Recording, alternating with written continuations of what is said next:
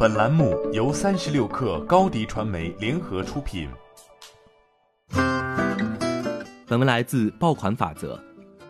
喜茶即将完成新一轮融资，由高瓴资本和扣图资本联合领投，投后估值或将超过一百六十亿元。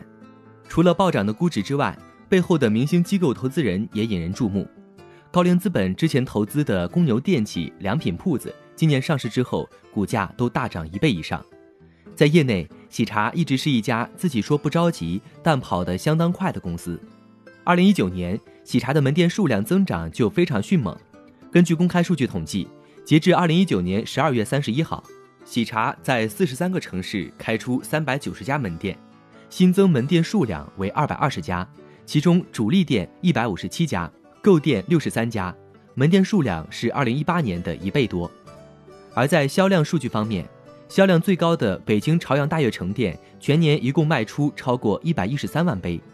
目前喜茶总部所在的深圳全国销量最高，二零一九年的销量超过两千万杯。而二零一九年日出杯量最高的广州汇福东热卖店，曾经在十一期间做到单天卖出饮品四千八百七十九杯。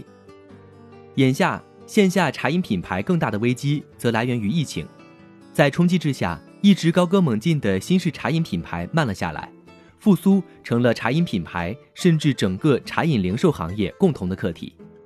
每个品牌的客户都有相对固定的消费习惯，习惯日常到店购买的客户可能不会迅速转向外卖平台，从线下到线上的转变也需要运营和时间。